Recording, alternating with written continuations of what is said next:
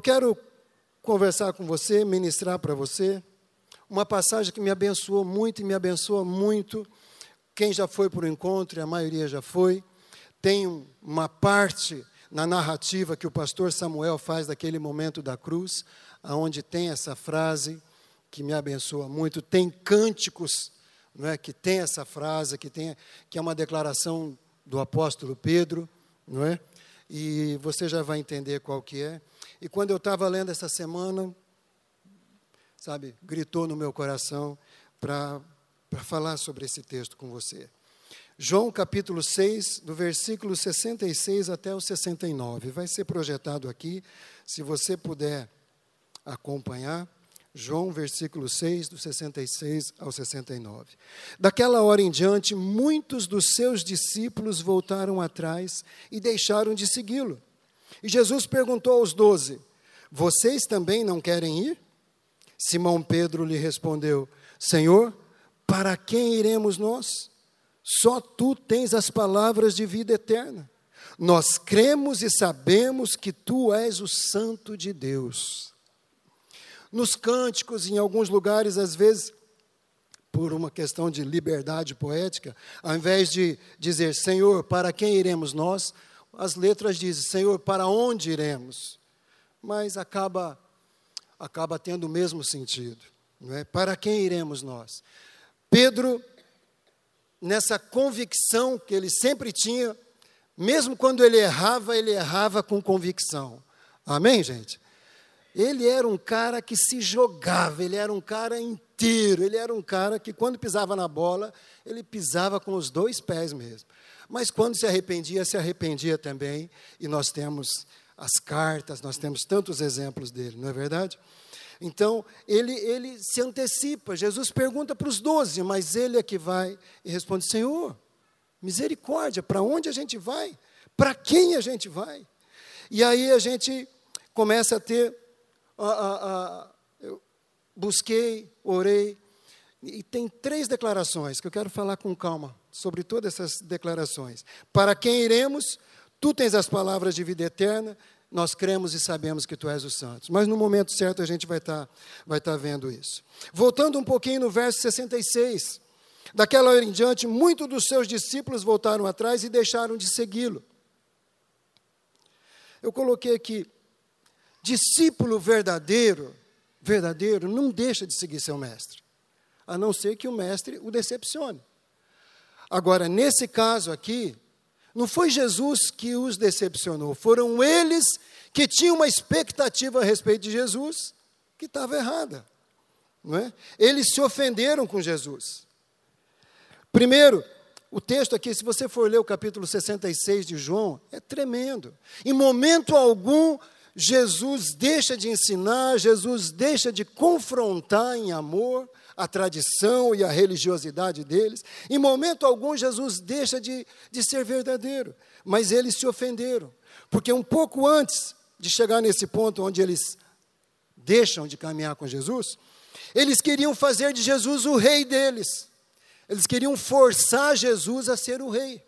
Porque eles esperavam que Jesus era esse rei terreno, um rei é, militar, um rei político.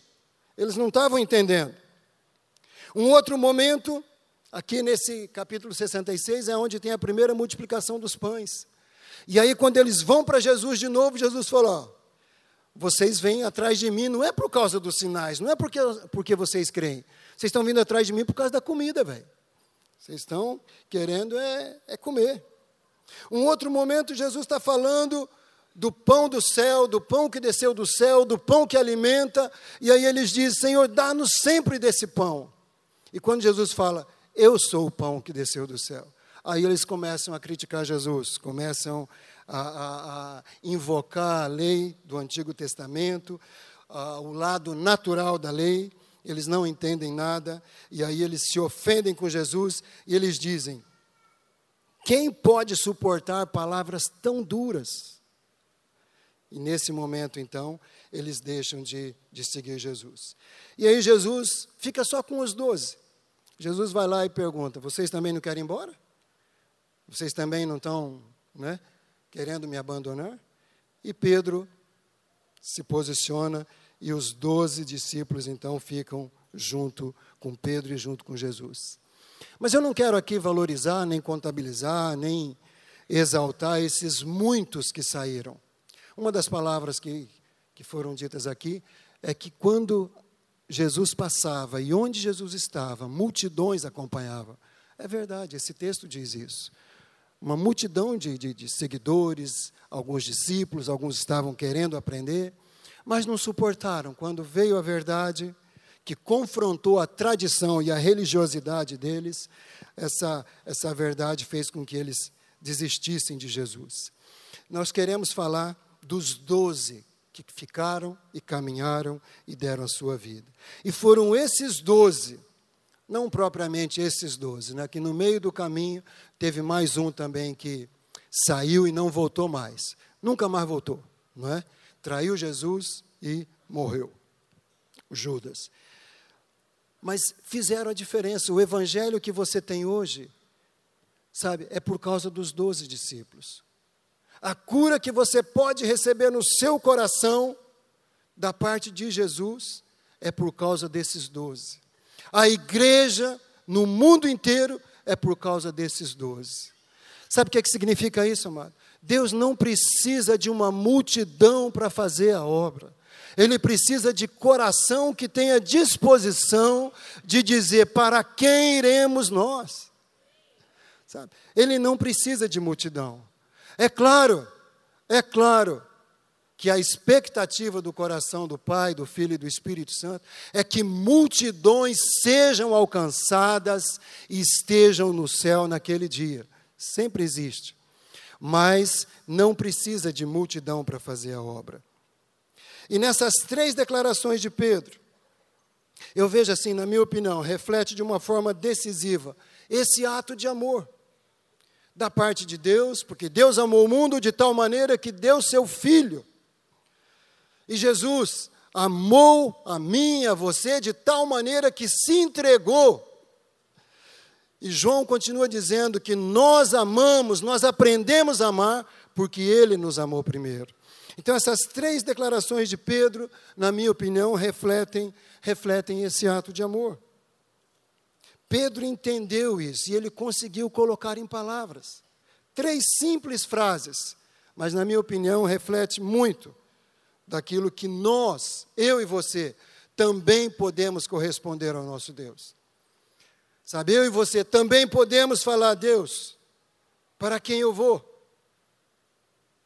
Só o Senhor tem as palavras de vida. Eu creio e eu conheço. Amém, gente? Vamos lá. Jesus veio por amor. Jesus não veio por uma obrigação. Ele veio por um propósito de resgatar a criação de Deus. Deus criou o homem, criou a mulher, criou a natureza, e tudo isso está debaixo de maldição, ficou debaixo de maldição por muitos anos, e até que ele volte, essa, esse pecado vai continuar com o seu curso, até a volta de Jesus, até a segunda vinda de Jesus. E o propósito da vinda de Jesus é resgatar essa criação. Ele veio para formar uma família santa, uma família abençoada. Ele veio para dar sentido na minha vida e na tua vida. Eu não sei como você era antes de conhecer Jesus. E eu não sei o quanto Jesus tem do seu coração. Mas depois que a gente conhece Jesus e que a gente entrega para Ele o nosso coração, a nossa vida tem sentido, amado. Sabe, esses dias eu estava aqui orando e acho que foi sábado, e depois eu fui a pé para casa passando pelo calçadão. Olha, era tão nítido ver quantas pessoas andando ali sem nenhum, sem nenhum sentido, sem nenhum propósito. Aquele olhar vazio. E eu andando e orando, Deus, que essas pessoas te conheçam, que essas pessoas te conheçam, ministra o coração dessas pessoas. Sabe? Algumas brigando. Passei do lado de um casal brigando. Quantos casamentos precisam de ter o sentido da presença do Senhor? Ele veio para fazer de nós pessoas que podem vencer o mundo. Fala para quem está ao teu lado, você pode vencer o mundo. Amém, gente? Nós podemos vencer os apelos que o mundo nos oferece. Nós podemos vencer. Jesus disse isso. Tem de bom ânimo. Eu venci o mundo. E se nós estamos nele, nós podemos vencer também. Amém, gente? Essa é a promessa. Ele veio para abrir o caminho para que a gente possa ir até ele. A gente não podia. A gente não podia até Deus. Mas quando ele veio, o véu foi rasgado e um caminho foi aberto, e hoje nós temos um acesso livre ao coração de Deus, por intermédio desse Senhor, desse Jesus que abriu o caminho para nós. Ele veio por um ato de amor. Fala comigo, ele veio por um ato de amor. O amor do Pai, o amor do Filho, o amor do Espírito Santo. Vamos lá então, primeira declaração. Senhor, para quem iremos nós? Fala comigo, Senhor, para quem iremos nós? Pensa um pouquinho. Para quem iremos? Sabe, Pedro não está declarando aqui uma frase de alguém que se sente rejeitado, de alguém que teve uma vida inteira de rejeição e agora teve um amigo esse amigo é Jesus, e ele se apega a esse amigo, e ele está dizendo: Senhor, eu não tenho, é, o Senhor foi o único que me aceitou como amigo, então eu não posso me separar do Senhor. Não, não é, não é esse tipo de frase, não é esse tipo de declaração. O que ele está dizendo é que não existe uma outra opção, não tem um outro Senhor, não tem uma, um plano B. Jesus é o único, é o único plano. Não tem um plano B, é isso que Pedro estava dizendo. E olha que ele já tinha tido experiência suficiente para saber que Jesus era o Filho de Deus. Ele tinha tido experiência que Jesus era o, aquele que, que, que viria para ser o Rei dos Reis, Senhor dos Senhores. Sabe? Pedro, naquela sua sinceridade, impulsividade, ele andou sobre as águas. Ele, ele teve a revelação de quem Jesus era. Mas no mesmo texto que ele tem a revelação de quem Jesus é, o Filho do Deus Altíssimo, na mesma sequência ele já começa a dar conselhos para Jesus. Jesus, tenha pena de ti mesmo, não vá para a cruz, isso nunca vai te acontecer. Então, numa hora, Jesus fala: Pedro, você é bem-aventurado, porque foi o Espírito Santo que te revelou. Passa um pouquinho de tempo, Jesus fala: Pedro, você é o capeta, meu. Porque só o diabo que quer me impedir para ir para a cruz. Então, Pedro era assim, convicto até nas suas mancadas. Mas aí, em seguida, ele não se ofendeu, ele falou: Ô louco, Jesus, fica me chamando de diabo, o que, que é isso? Eu não sou isso, não. Mas ele entendeu que aquele espírito que estava agindo nele naquela hora era o espírito de Satanás para impedir Jesus de ir para a cruz. Então Pedro era intenso, Pedro era intenso. No momento, talvez de maior pressão na sua vida, ele negou Jesus. Negou que conhecia Jesus. Negou que tinha estado com Jesus. Negou que era companheiro de Jesus. E isso trouxe um peso, uma dor no coração do Pedro. Ele, mesmo nessa situação, ele não fugiu do Senhor. Ele não deixou de crer naquilo que ele declarou: Senhor, para quem eu irei? Quando Jesus olha para Pedro, Naquele momento que ele acaba de negar, a Bíblia diz que ele chorou amargamente. Isso aqui fala de um coração arrependido, de um coração quebrantado. Sabe, ele não fugiu. Ele não fez igual Judas. Judas traiu, Judas enganou, Judas vendeu Jesus, mas Judas não se arrependeu. Judas, Judas guardou aquilo no seu coração, teve remorso e fugiu da presença de Jesus, fugiu da possibilidade do perdão, fugiu da possibilidade de ser amado, fugiu da possibilidade da restauração, ele fugiu. E você sabe, ele acabou suicidando. O capítulo 21 do livro de João, nós não vamos abrir, mas conta como foi a restauração do coração ferido de Pedro. Ali está falando que eles tinham ido pescar, e Jesus chega, faz uma fogueira na praia e começa a fazer um, um peixe na grelha, né? Está assando ali um peixinho. E quando eles avistam de longe, João falou para Pedro: Pedro, é o Senhor. Pedro ficou assustado, colocou a roupa, entrou dentro d'água e foi em direção à praia. E eles não tinham pescado nada. E aí Jesus orientou, eles jogaram a rede do lado que Jesus orientou, trouxeram as redes, muitos peixes. Mas o que se segue depois é a conversa de Jesus com Pedro. É aquele amor que Pedro não rejeitou. É aquele momento onde Jesus olhou para ele, mesmo depois dele ter negado, Jesus olha e ele recebe aquele olhar de amor, não de condenação. Por isso Pedro teve coragem de se aproximar de Jesus. E ali Jesus começa a trabalhar o coração de Pedro. Começa a trabalhar. E o resultado você sabe qual é. Mas nesse episódio aqui acontece uma coisa interessante. Pedro estava sendo curado, Pedro estava sendo amado, Pedro estava ali juntinho. Três vezes Jesus conversa com ele: Pedro, e daí você me ama? Senhor, eu te amo e tal. E passa um tempinho, Pedro, você me ama, te amo, tal, tal. Aí houve a restauração, eu imagino que teve um abraço, teve aquela alegria toda, e os dois saem caminhando. A Bíblia diz que João se levanta e começa a andar atrás deles. Pedro olha e vê que João está vindo atrás. Pedro fala assim: Senhor, nós dois aqui tudo bem, mas e, aquele ali? Então Pedro gostava de uma exclusividade, né? Nós dois aqui somos assim, né? Estamos bem juntinhos. Mas e, e esse aí? O senhor chamou ele para ir com a gente? Jesus olha para Pedro e fala: Pedro, se eu quero que ele fique vivo até eu voltar, o que, que você tem com isso? Faz você a sua parte, Pedro. Você está sendo curado, meu filho. Faz a sua parte. Sabe, muitas vezes eu e você estamos tendo assim algo gostoso da parte de Deus. Mas de repente a gente começa a olhar dos lados e ver que tem gente sendo mais abençoada que nós. Amém? A gente começa a olhar dos lados e ver que tem gente sendo mais abençoada. E daí a gente pode falar: Senhor, tudo bem, né? O Senhor está me abençoando um pouquinho, mas e aquele lá? O Senhor está tá abençoando mais.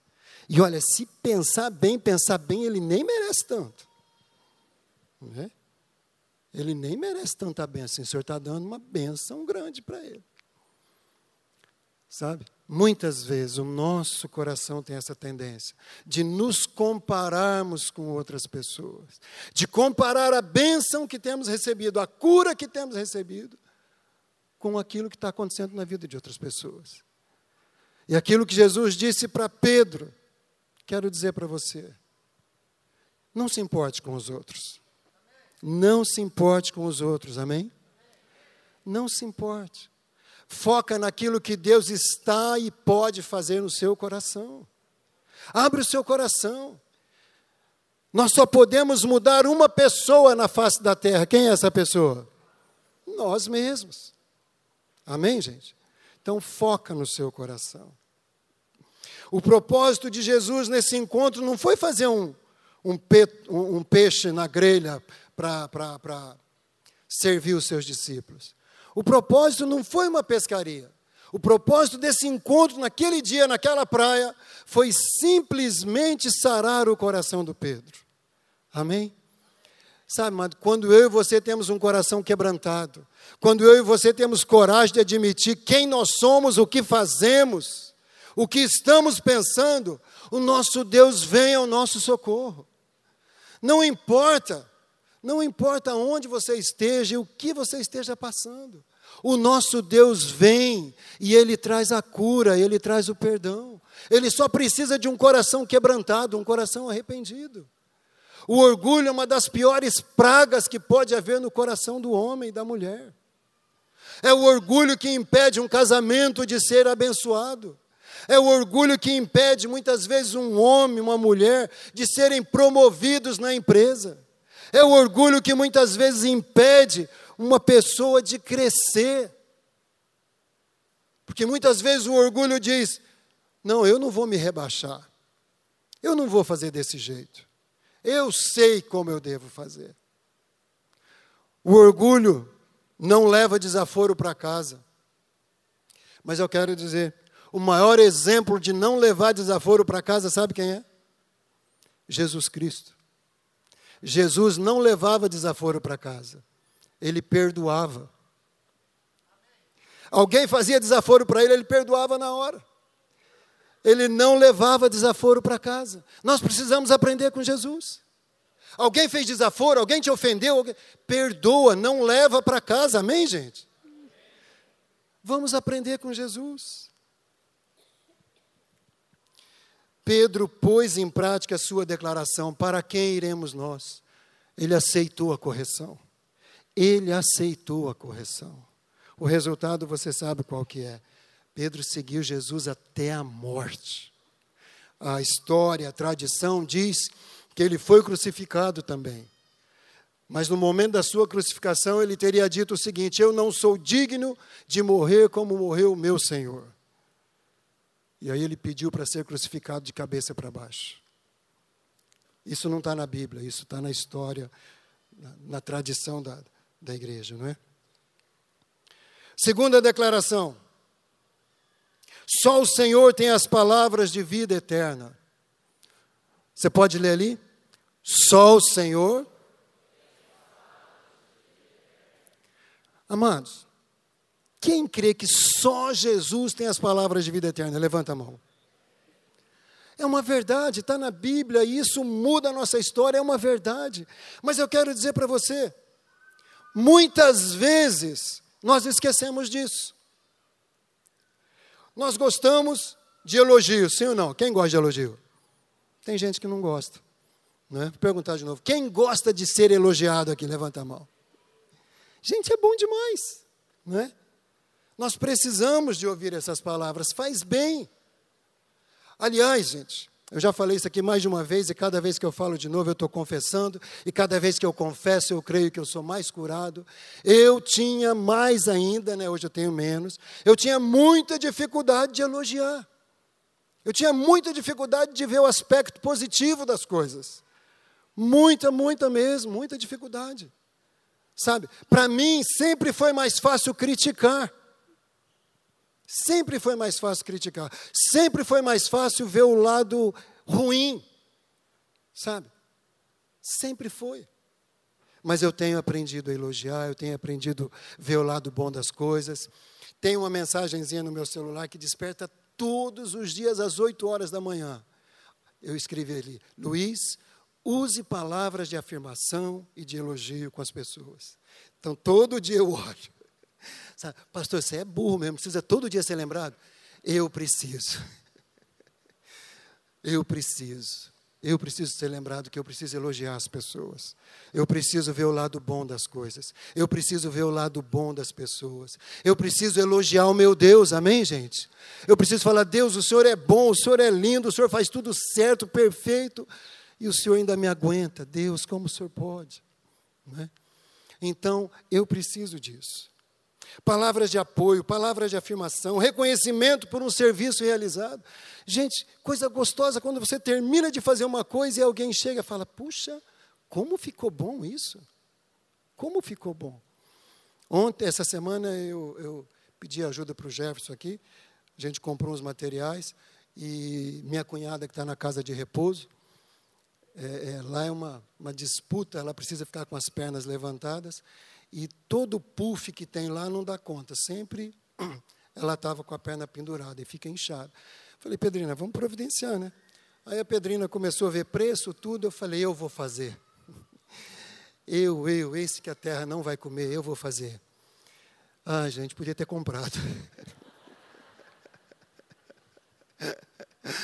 Ah, melhorou muito em relação àquelas mesas, lembra, pastor? Melhorou muito em relação àquelas mesas que eu fazia para Pedrina. Né? Mas é, ficou legal tudo, assim, mas chegou num ponto que estava grampeando o negócio ali, sabe, aquela cobertura lá, aquele coríssimo, aquele negócio começou a ficar tudo torto, tudo dobrado. E aí eu deixei aqui, fui em casa almoçar, aí passei aqui com a Pedrina para a gente pegar e, e levar lá. Aí a Pedrina falou, ficou bom?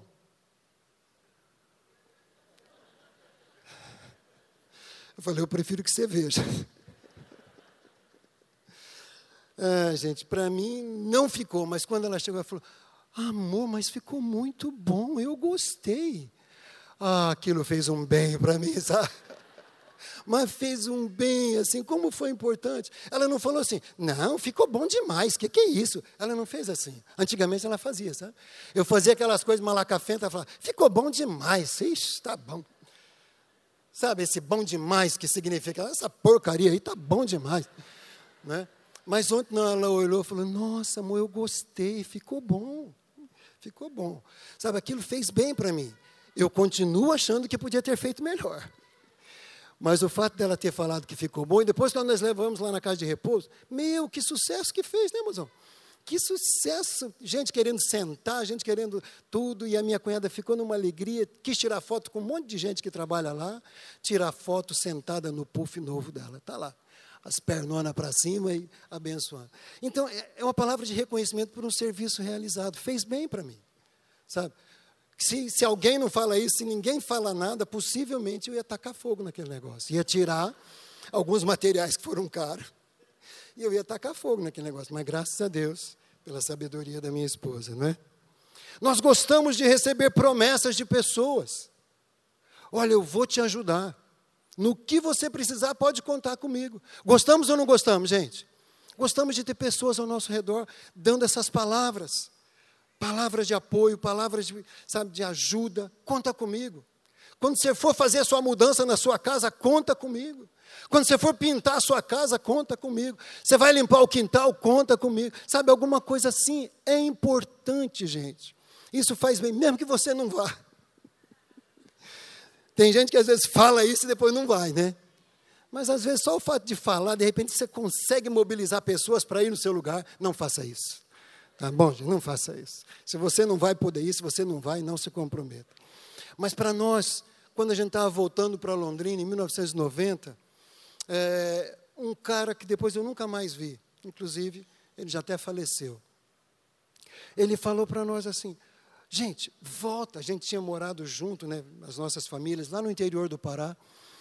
E ele tinha se lascado, a gente tinha se lascado por lá, tudo. E daí a gente foi para Rondônia, passou um tempo ele voltou para cá. Voltou para cá e estava se dando bem tudo. E no início de 1990 a gente veio viajar para cá e fomos na casa deles. Aí ele falou: volta. Luiz, larga essa vida, rapaz. Vem para cá, Londrina é tua cidade. Volta para cá, eu ajudo vocês no que precisar. Sabe, aquele negócio fez um bem, gente, gerou um negócio dentro de nós, né? Chegamos lá, vendemos tudo.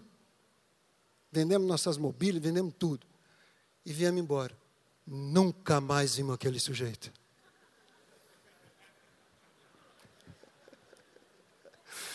Nunca mais vimos.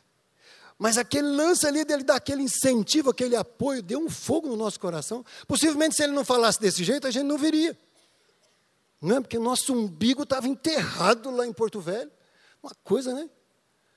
E e aí ele falou daquele jeito, deu um gás no nosso coração, a gente voltou. Aquele ano mesmo, é, em setembro, a Pedrina veio para a igreja, depois em outubro eu vim. E as coisas começaram a mudar na nossa vida, começaram a fazer sentido. Mas a gente teve uma palavra dessa. Sabe? A gente foi abençoado. Outra, outra frase que a gente gosta de ouvir: Eu vou orar por você. Gente, se você fala que vai orar por alguém, o que, que você deve fazer? Ora. Não prometa algo que você não vai cumprir. Amém? Porque muitas vezes a gente fala, vou orar por você, vou orar por você. Sabe? E esquece. Então, se você fala que vai orar, se você não tem uma memória muito boa, naquela hora já ora com a pessoa, naquele momento já ora com a pessoa, ou anota o nome, ou faz alguma coisa, mas ora, ora, isso é importante. Só Jesus tem as palavras de vida eterna. Então, por que que às vezes nós nos sentimos tão ofendidos quando alguém não nos elogia? Só Jesus tem as palavras que mudam a nossa vida, amém, amado? Por que que às vezes a gente deixa pessoas mudar a nossa vida? Porque disse algumas palavras que nos ofenderam.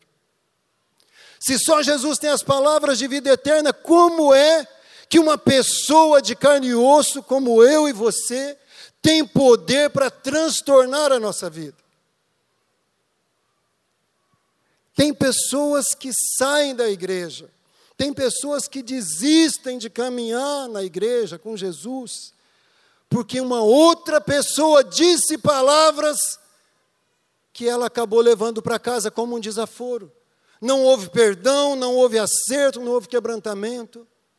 Amado, nós precisamos fazer disso verdade na nossa vida. Só Jesus tem as palavras de vida eterna, amém, amado? Então são só essas palavras que podem nos dirigir, amados.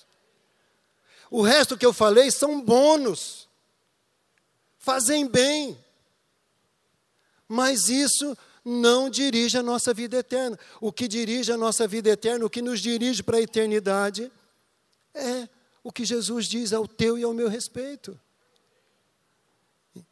Nós precisamos, nós precisamos ouvir as palavras de Jesus. Aonde você vai ouvir? No seu tempo de oração, no seu tempo de comunhão. Aonde você vai ouvir? Com a Bíblia aberta na sua mão. Você buscando e falando: Senhor, fala comigo. Senhor, eu quero ouvir tua palavra. Senhor, eu quero ouvir algo que mude a minha vida.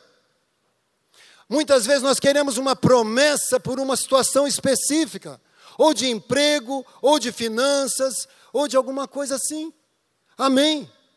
A gente está buscando.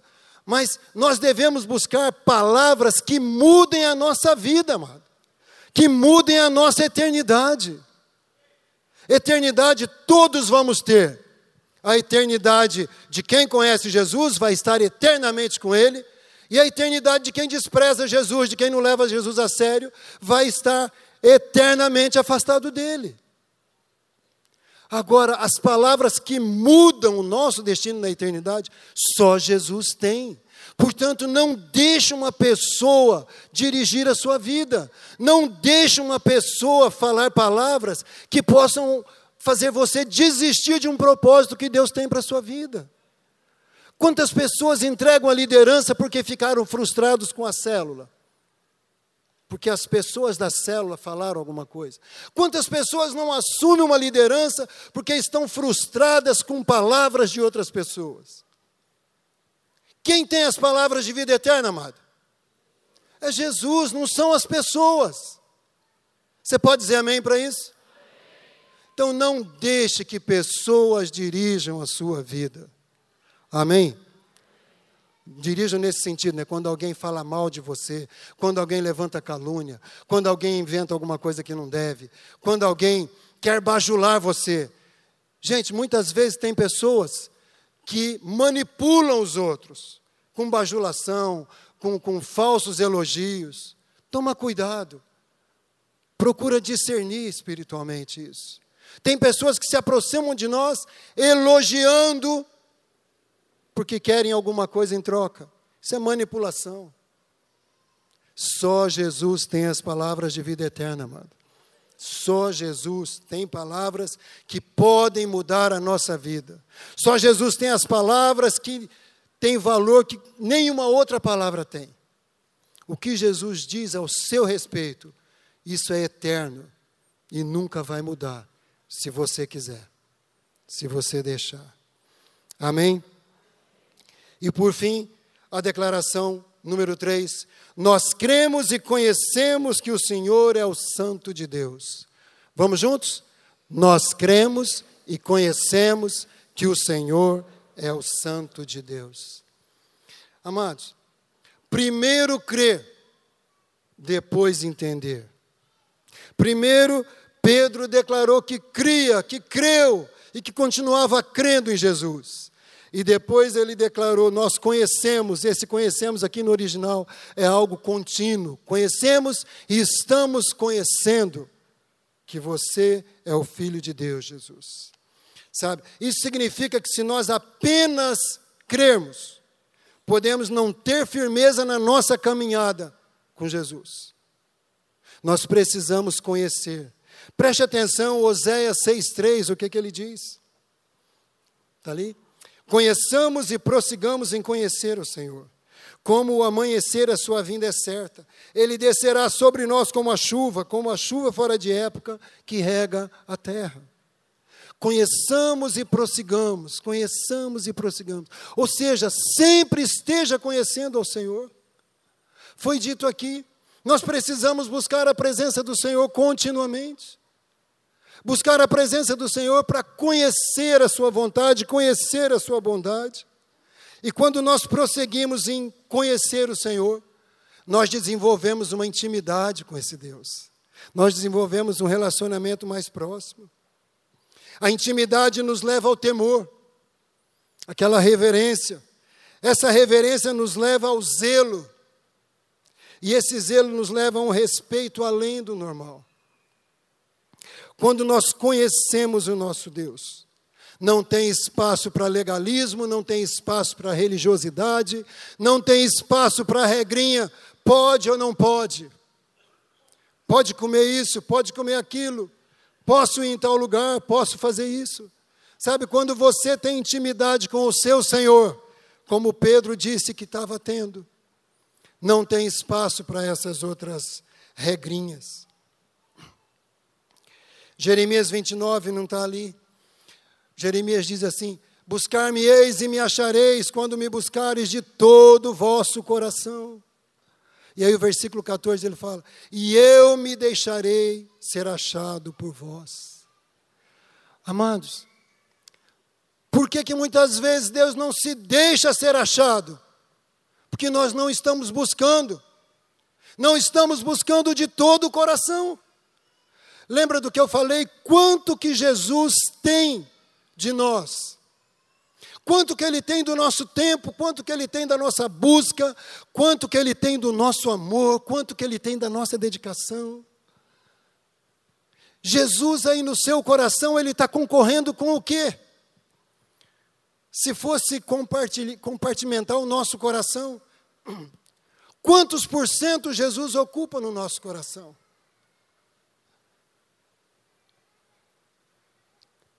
Buscar-me-eis e me achareis, quando me buscares de todo o vosso coração. A diferença é essa: buscar de todo, de todo o coração. Paulo também está dizendo aqui, Romanos capítulo 10, versículos 1 e 2. Ele está falando a respeito dos judeus. Irmãos, o desejo do meu coração e a minha oração a Deus pelos israelitas é que eles sejam salvos. Posso testemunhar que eles têm zelo por Deus, mas o seu zelo não se baseia no conhecimento. Eu acho tremendo esse texto. Não adianta ter zelo por Deus se não tiver conhecimento. Quando temos zelo por Deus sem conhecimento, nós estamos dando, dando passos largos para o legalismo. Quando nós temos zelo, sem conhecimento, como eu falei, nós vamos viver a regra do pode e do não pode. Nós vamos viver religiosidade, cumprindo regrinhas.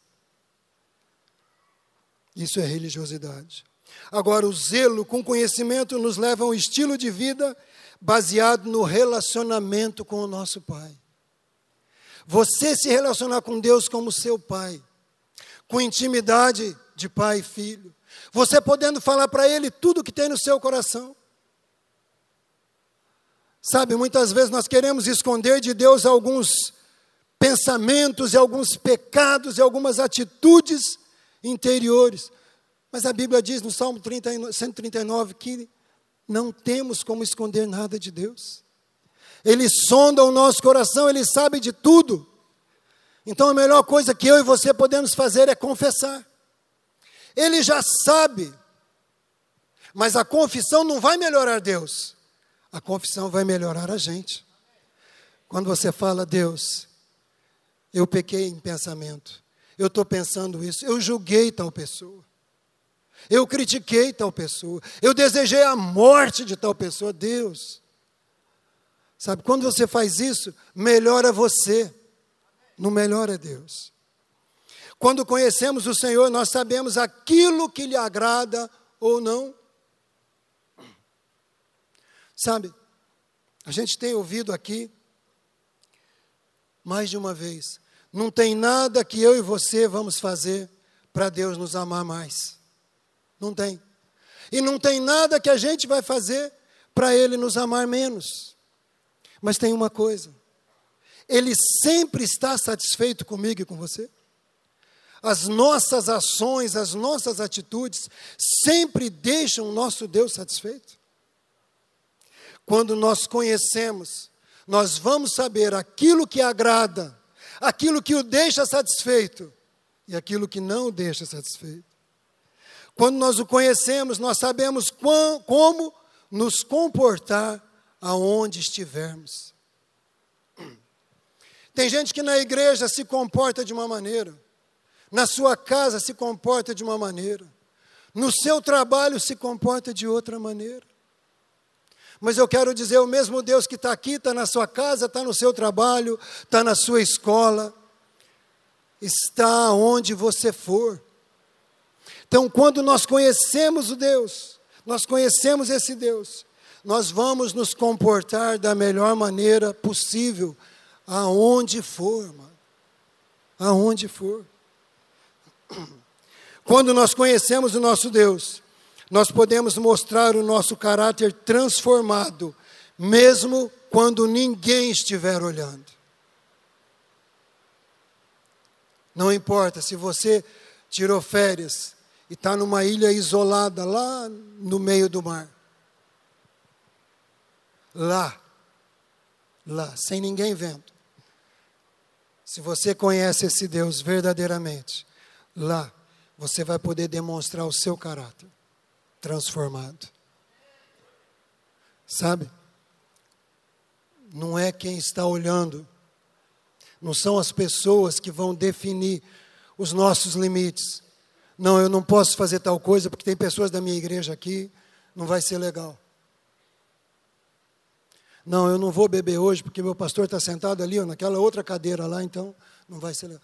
Não é isso. Não é isso.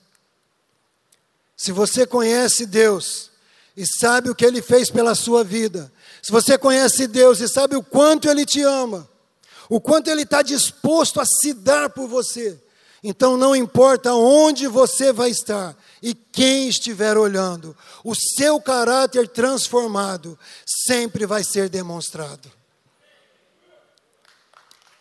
Aleluia.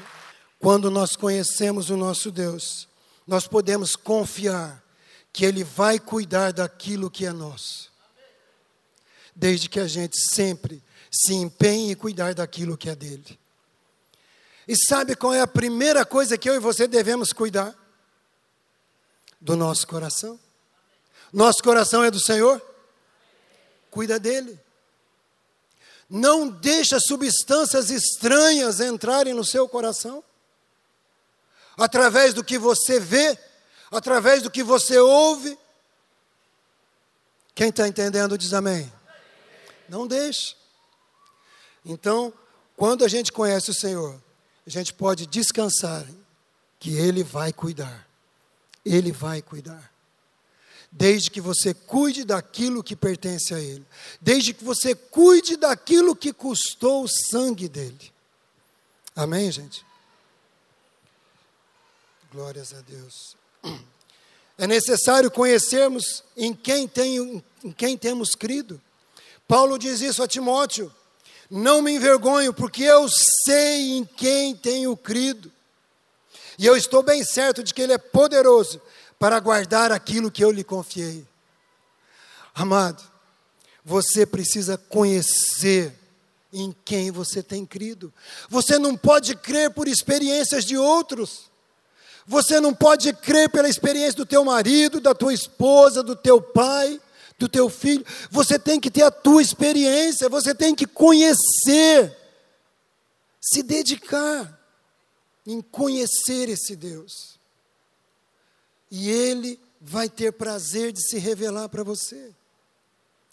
Sabe, às vezes eu ficava pensando, como que esses escritores conseguem escrever tanto livro e cada coisa preciosa, tremenda? Mas a resposta é essa, amado. Eles conhecem Deus. Eles ouvem Deus. Quando eles leem a Bíblia, a Bíblia fala alto com eles assim que eles conseguem pôr aquilo no papel de uma forma tão gostosa, tão leve para a gente. Terminei de ler semana retrasada um livro, assim, na minha modesta opinião, é a cereja do bolo dos livros do pastor Luciano Subirá. Acho que nós temos aqui na, na, na livraria. Impacto da Santidade. Que livro que me abençoou. Me abençoou tremendamente esse livro. Tem um outro livro, meio parceiro desse, porque o pastor Luciano Subirá e o pastor John Bevere, eles são bem amigos, eles escrevem muito parecidos. E esse livro do John Bevere é Kryptonita. Quem sabe o que é Kryptonita? E os homens devem saber, os mais antigos, né? É, Kryptonita é aquela pedra que deixava o super-homem fraco como uma lesma, né? E o nome do livro é Kryptonita. Eu sugiro esses dois livros para você ler. E outros que tem ali na livraria, né? E, e, e esses caras, quando eles começam a escrever, escrever, falam, meu, mas da onde? Que Bíblia que eles leem? Né? Acho que eles têm uma Bíblia diferente dessa daqui, não é possível. Mas é isso. Eles conhecem Deus. Eles investem tempo, eles gastam tempo, eles se deixam consumir. Amado, para a gente começar a concluir, eu quero fazer alguns desafios para você. Quero convidar você para trazer para a sua vida essas três declarações de Pedro. Para quem iremos? Quem temos buscado? Para quem temos ido nos momentos de lutas? Quem tem sido o seu socorro? O banco? Um agiota? Ou... Quem tem sido o seu socorro? Nos seus momentos de alegria, quem, quem você tem buscado? Sabe, tem gente que às vezes pede oração por alguma luta, alguma situação bem difícil, e depois que a pessoa recebe a bênção, Deus atuou, agiu, a pessoa não liga para agradecer Deus. Olha, muito obrigado. Aquele dia que você orou comigo, aconteceu isso, isso, isso. Ou ela não testemunha na célula. É preciso alguém perguntar, e daí aquela situação assim, assim? Ah, deu tudo certo, deu tudo certo. Legal. Então, nas nossas alegrias, quem nós temos buscado? Nos momentos de sentimentos frustrados, para quem nós temos ido? Quero dizer para você, Jesus continua sendo Jesus, continua sendo Deus, continua sendo Senhor, independente do seu temperamento, independente dos seus sentimentos, independente das suas frustrações, independente das suas lutas, Ele continua sendo Deus. E Ele continua esperando que você se renda a Ele. Ele continua esperando que você se volte a Ele. Não tem sistema financeiro, não tem sistema da saúde, não tem nada, amado, que vá substituir esse aqui. Para quem nós iremos? Não tem. Tem muita gente quantas vezes está passando por um problema financeiro, ao invés de orar, de buscar alguma direção em Deus, a primeira coisa que pensa é fazer um empréstimo. Gente conversando ontem em casa, a Pedrina falou: Olha, esse ano a gente podia fazer isso, podia fazer isso, podia fazer isso. Eu falei, amém. Vamos fazer. Mas antes nós vamos orar. E vamos buscar o suprimento em Deus, buscar a sabedoria naquilo que nós já temos, para poder investir de maneira sábia. E isso eu quero dizer, já é uma mudança no meu coração. Quando ela falava de investir em casa, eu falava, que casa? Em casa a gente só vem para dormir, para comer. Ah, eu quero um sofá novo. Para quê? Já tem. Então, pelo menos eu aprendi uma coisa com o pastor Eduardo. Ela está liberada para fazer orçamento. Vai fazer orçamento, faz orçamento. Depois a gente vai pegar esse orçamento, a gente vai orar e Deus vai honrar. É assim para quem nós iremos, amado. Para quem nós iremos. Sabe? Não vai buscar em outro lugar. Só o Senhor tem as palavras de vida eterna. Falei aqui desses elogios, mas tem muita gente que tem sido guiado pelas palavras de outras coisas qualquer, das redes sociais, das telenovelas e sabe lá o que mais. Tem muita gente que, que segue piamente aquilo que isso é dito. Mas só Jesus tem as palavras de vida eterna.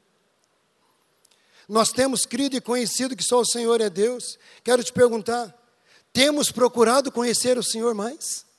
Temos procurado fazer isso intencionalmente? Sabe, coloque no seu coração, custe o que custar, eu vou conhecer mais o meu Senhor. Amado, é isso que faz a diferença na sua vida, na minha vida. É conhecer mais e mais esse Deus. Nós temos saído da nossa zona de conforto para conhecer o Senhor.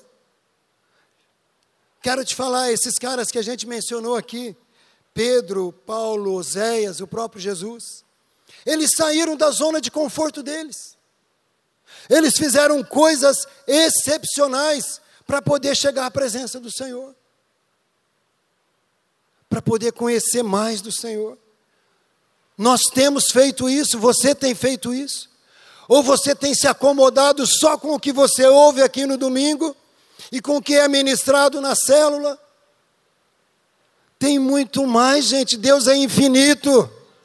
Tem muito mais. Não se contenta com essa micharia. Não se contenta com essas migalhas. Você vai ter de Deus o quanto você tiver disposição para buscar. Quanto mais você busca, mais Ele te dá. Como nós temos correspondido a esse amor? Já que Ele nos amou primeiro, como nós temos correspondido? Deixa eu te falar uma coisa. Primeiro domingo do ano. Não sei se você se lembra do primeiro domingo do ano passado. Mas gostaria que você lembrasse disso. Primeiro domingo de 2019. Você está aqui tendo a oportunidade de adorar, de louvar. Domingo lindo, uma chuva gostosa. Então não precisa ter pressa de sair se o seu carro está longe. Tá? Pode esperar que a hora que der meio-dia comece a parar a chuva. Em nome de Jesus. Deixa eu fazer algumas perguntas para você. Será que não é hora da gente admitir que temos levado Jesus meio na flauta? Sabe o que é levar na flauta? Aqueles encantadores de serpente, nenhuma das definições, né? Tem outras. Aqueles encantadores de serpente que assopram aquelas flautas e a cobra sobe ali.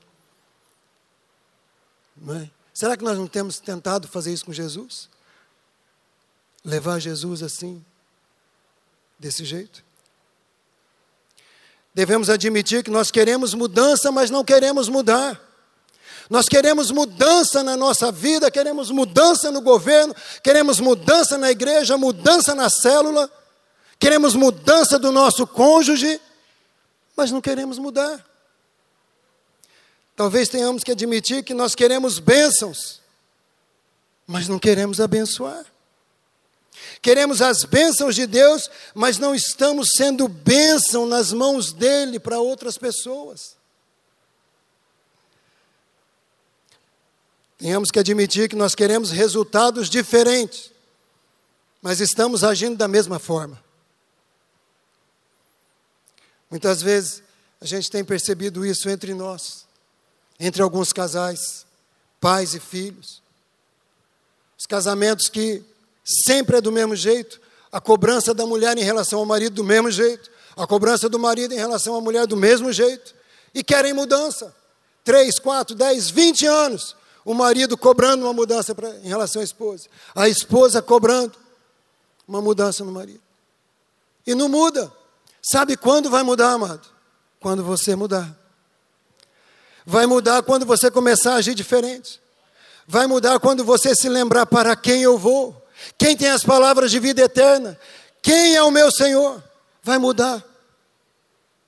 Mas enquanto você, enquanto você quiser ser o Senhor ou a Senhora, nada vai mudar. Queremos que nos Deus, queremos que Deus nos dê mais do que ele já tem nos dado mas nós não damos a Ele nem a nossa palavra. Senhor, esse ano eu vou jejuar. Termina o ano, você olha, não jejua. Senhor, esse ano eu vou ler a Bíblia inteira. Fevereiro você já desistiu. Senhor, esse ano eu não vou faltar nenhuma vez ao culto e à cela. chega no final do ano, você vai ver que você assistiu mais pela internet do que pessoalmente. Nós queremos que Ele nos dê mais do que Ele já deu, mas nós temos dado a Ele a nossa palavra, nós temos cumprido com Ele a nossa palavra. Eu, eu tenho dito que eu não quero morrer do jeito que eu estou. Aí você pode falar, não, pastor, você vai morrer mais feio, você vai morrer mais careca. Eu sei. Mas você, você entendeu o que eu quero dizer. Eu quero que o meu caráter seja melhorado. Eu quero ser um pai melhor. Eu quero ser um sogro, um vô legal. Quero ser um marido melhor. E para isso eu e a pastora Pedrina, a gente está num, num propósito. Nós temos nos é, é, tirado alguns alimentos do nosso dia a dia. E confesso para você que tem dia que é um pouquinho mais difícil que os outros. Mas nós não estamos pedindo dinheiro. Nós não estamos pedindo nada material. A nossa lista de oração é essa: um casamento melhor uma vida de mais intimidade com Deus, uma vida de conhecer mais a Deus. Sabe, eu coloquei no meu coração, enquanto eu não, não perceber, enquanto eu não ver mudança em mim, eu não quero interromper esse jejum. Eu não quero interromper essa abstinência. Sabe, porque eu não quero morrer do jeito que eu estou, amado. Meu Deus merece muito mais do que eu já fiz até hoje. Fiz nada. Meu Deus merece que eu seja muito mais intenso, porque Ele é intenso comigo. Só o fato dele me amar, dele me suportar, dele me corrigir, dele me dar uma igreja como essa, uma família como a que eu tenho, de me dar pastores como eu tenho, amigos como eu tenho, só isso já é motivo para eu não desistir de continuar jejuando e orando. E ele tem me dado muito mais. Às vezes nós temos uma tendência a nossa natureza nos leva a tanta justiça própria, não é verdade? De criticar, de julgar, até mesmo de murmurar contra Deus. Murmuramos contra Deus. Achamos que Deus é injusto. Sabe, se você nunca pensou isso, glória a Deus. Mas se você pensou, admita, confessa, peça perdão. Às vezes nós dizemos até assim: Acho que Deus pensa que é moleza ser eu. Né? Não é fácil ser eu. Não vou pedir para levantar a mão, não. Você, sabe, gente? Mas eu não suportava ser eu. Eu queria ser um cachorro, eu queria ser um cavalo, sabe? Antes de me converter, é verdade, eu não suportava ser eu. Eu olhava no espelho, eu via aquele troço, eu falava: o que, que é isso? O que, que é isso? Para que, que isso existe? Sabe? Mas eu tenho me amado. eu olho no espelho e falo: Você é feio, mas eu te amo, cara. Você tem ficado melhorzinho. Sabe? Mas eu não me suportava, eu achava que não valia a pena, que eu não valia a pena. E é por isso que eu sou tão grato a Deus, porque Ele achou que valia a pena. Ele achou que valia a pena. Me deu uma mulher fantástica, um filho fantástico. Sabe, ele achou que valia a pena. Então, se você alguma vez já pensou, assim, não é fácil ser eu, não é fácil ter minha vida, não é fácil. Quero dizer para você uma coisa: Deus não é injusto. Eu quero ler uma, uma declaração de uma escritora, ela foi contemporânea do C.S. Lewis, do J.R.R. Tolkien, e muito inteligente a declaração dela para você ver que Deus não é injusto, para você ver que Deus não, Ele não sabota aquilo que Ele estabelece. O nome dessa mulher é Dorothy Sawyers. Ela diz assim, acho que vai projetar ali, dá para você acompanhar. Seja qual for o motivo pelo qual Deus resolveu fazer o homem do jeito que ele é, limitado, sujeito ao sofrimento, à dor e à morte, ele teve a honestidade e a coragem de tomar do próprio remédio. Seja qual for o jogo que ele esteja jogando com a sua criação, ele não burlou as regras, jogou honestamente. Ele não pôde cobrar, ele não pode cobrar nada do homem que não tenha cobrado de si mesmo. Ele passou pela experiência humana em toda a sua inteireza, das irritações triviais na vida em família até as relações limitadoras do trabalho árduo e da falta de dinheiro, até os piores horrores da dor, da humilhação, da derrota, do desespero e da morte. Deus não é injusto. Deus espera que você o busque. Deus espera poder compartilhar dele sem limite nenhum o amor que ele já derramou no seu coração. Romanos 5,12 diz isso. Nós amamos porque nós fomos amados, porque o amor dele foi derramado no nosso coração. Então nós podemos amar, amado. Nós podemos compartilhar esse ato de amor. Nós podemos ordenar a nossa alma, como o pastor Jorge falou no começo da reunião, ordenar a nossa alma, alma, louve ao Senhor, alma, se renda ao Senhor, alma, busca ao Senhor. Nós podemos fazer isso, porque Ele deu tudo tudo pela sua vida e pela minha vida. Amém? Você recebe essa palavra? Eu quero orar com você. Antes da gente cantar, eu quero orar com você. Se você puder curvar sua cabeça por um tempinho. Senhor Deus, eu quero me arrepender junto com aqueles que estão se arrependendo agora.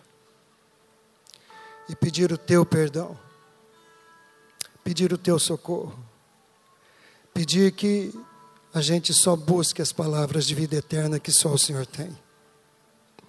Deus, eu quero me arrepender com aqueles que não têm te buscado em primeiro lugar. Aqueles que têm ido para buscar outro tipo de socorro. Senhor, eu quero me arrepender com aqueles que não têm buscado conhecer o Senhor. Eu quero me arrepender com aqueles que têm levado o Evangelho na flauta, não têm valorizado, não têm priorizado o seu caminhar com eles. Eu quero me arrepender, Senhor, com aqueles que não têm sido diligentes nos seus propósitos. Quero me arrepender com aqueles que só têm buscado tesouros aqui na terra e não têm buscado os tesouros dos céus. Pai, em nome de Jesus, venha o teu reino sobre nós, venha o teu reino sobre nós. Seja feita a tua vontade, Senhor. Livra-nos de todo mal, livra-nos do mal que tem no nosso coração Senhor, ajuda-nos a cuidar do nosso coração. Ajuda-nos a, a que o Senhor ocupe 100% do nosso coração. Queremos te dar toda a honra, toda a glória, todo o louvor. Abençoe a tua igreja que está aqui. Abençoe a tua igreja que está no mundo inteiro reunida, te adorando neste momento. Abençoe os teus filhos, Pai. Em nome de Jesus. Amém.